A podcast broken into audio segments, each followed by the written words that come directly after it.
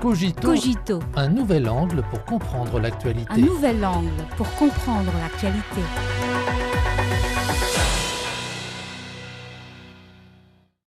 Bienvenue à Cogito. Le 19 juin, le secrétaire d'État américain Tony Blinken a conclu une visite de deux jours en Chine.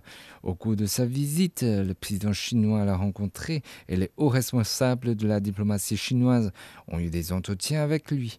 Les deux parties ont convenu de travailler ensemble pour mettre en œuvre le consensus atteint par les chefs d'État de deux pays à Bali, un signal positif en faveur des relations stables entre les deux pays.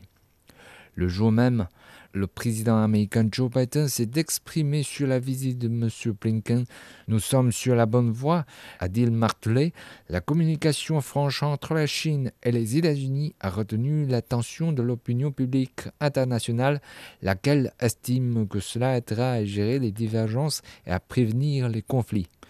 De nombreux médias ont noté que M. Blinken était le premier membre du cabinet de Biden à se rendre en Chine et le plus haut responsable américain à se rendre en Chine depuis octobre 2018.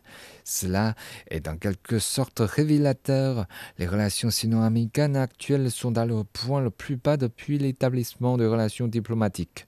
Dans une récente interview, l'ancien secrétaire d'État américain Henry Kissinger a averti que les relations entre les États-Unis et la Chine se trouvaient au bord d'un précipice et que la trajectoire actuelle de ces relations devait changer. C'est à celui qui a fait un nœud de le défaire. Pour améliorer les relations sino-américaines, il faut d'abord identifier le cœur du problème. Lors de cette visite de M. Blinken, la partie chinoise a franchement exprimé son point de vue. Les relations sino-américaines se trouvent dans le creux de la vague. La cause profonde réside dans la perception erronée de la Chine par les États-Unis qui a conduit à une politique erronée à l'écart de la Chine et les États-Unis doivent engager une profonde réflexion. Cette perception erronée fait référence au fait que les États-Unis considèrent la Chine comme leur principal adversaire et le défi le plus sérieux à long terme. Cela entraîne une politique contradictoire à l'écart de la Chine, s'engager dans une compétition à somme nulle tout en prétendant vouloir vider les conflits et les confondations, chercher à contenir et à indiquer la Chine tout en demandant au dialogue et à la communication. Quelques jours seulement avant la visite de M. Blinken en Chine, les États-Unis ont inscrit certaines entités chinoises sur leur liste de contrôle des exportations sous prétexte de soi-disant préoccupations militaires et de droits humains. Comment les relations sino-américaines peuvent-elles s'améliorer lorsque les États-Unis jouent double jeu comme d'elles pour stabiliser les relations sino-américaines, l'urgence est de mettre véritablement en œuvre le consensus des deux chefs d'État. En novembre dernier, les présidents chinois et américains se sont rencontrés à Bali et sont parvenus à une série de consensus importants, créant une atmosphère propice à la poursuite du dialogue et de la communication entre la Chine et les États-Unis. Mais après, mus par une mentalité hégémonique et obsédés par le politiquement correct, les États-Unis ont continué de jouer la carte de la fermeté. Les politiciens de Washington ont mis en scène un spectacle politique du ballon, toléré et encouragé le transit de Tsai Ing-wen aux États-Unis, prôné le do-risking dans les relations avec la Chine.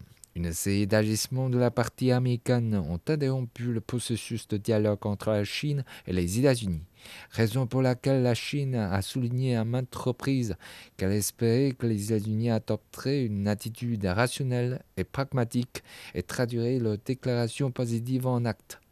En tant que relation bilatérale les plus importantes au monde, les relations Chine-États-Unis doivent non seulement envisager le présent, mais aussi progresser dans la stabilité et la durée. Pour y parvenir, il est essentiel de mettre en œuvre les principes de respect mutuel, de coexistence pacifique, de coopération gagnant-gagnant. Comme la partie chinoise a fait remarquer à M. Blinken, la Chine respecte les intérêts des États-Unis et ne cherche pas à défier ou à remplacer les États-Unis. De même, les États-Unis doivent respecter la Chine et s'abstenir de nuire aux droits et intérêts légitimes de la Chine. La question de Taïwan est au cœur des intérêts vitaux de la Chine et constitue la question la plus importante dans les relations sino-américaines. Depuis quelque temps, les États-Unis intensifient le contact officiel avec la région chinoise de Taïwan, tolèrent et encouragent les activités sécessionnistes visant à l'indépendance de Taïwan, augmentent la quantité et la performance des armes vendues à Taïwan et montrent fréquemment le muscle dans le territoire de Taïwan. La question de Taïwan est devenue le risque le plus important dans les relations sino-américaines. La Chine exhorte les États-Unis à adhérer véritablement au principe d'une seule Chine, à respecter la souveraineté et l'intégrité territoriale de la Chine et à s'opposer sans équivoque à l'indépendance de Taïwan. Il s'agit d'une ligne rouge tracée par la Chine sur la question touchant à ses intérêts vitaux. En outre, la Chine a clairement demandé aux États-Unis de mettre fin au badage autour de la théorie de la menace chinoise, de lever les sanctions unilatérales illégales à l'encontre de la Chine et de cesser d'entraver le développement scientifique et technologique de la Chine. La Chine ne craint pas la concurrence, mais elle s'oppose à la restriction des droits de développement légitimes d'autres pays au nom de la concurrence, ainsi qu'à la définition de l'ensemble des relations sino-américaines en termes de concurrence. Au cours de la visite de M. Blinken, les deux parties ont convenu de poursuivre les consultations sur les principes directeurs des relations sino-américaines, de poursuivre les consultations du groupe de travail conjoint sino-américain, d'encourager l'élargissement des échanges humains et éducatifs entre les deux pays et d'engager des discussions positives sur l'augmentation des vols de passagers entre la Chine et les États-Unis. Cela montre que les deux parties partagent un large éventail d'intérêts communs et de possibilités de coopération qui pourraient donner un coup de fouet à l'amélioration des relations bilatérales. M. Blinken a répété à plusieurs reprises que les États-Unis et la Chine avaient la responsabilité et l'obligation de bien gérer leurs relations bilatérales et que cela était dans l'intérêt des États-Unis, de la Chine et du monde. Il a précisé que les États-Unis s'engageaient à revenir à l'agenda fixé par les deux chefs d'État lors de leur rencontre à Bali et à respecter les engagements faits par le président Biden.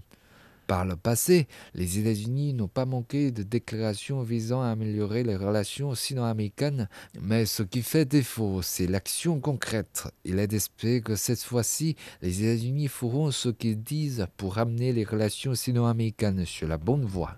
Notre planète Terre est suffisamment grande pour le développement respectif et la prospérité partagée de la Chine et des États-Unis.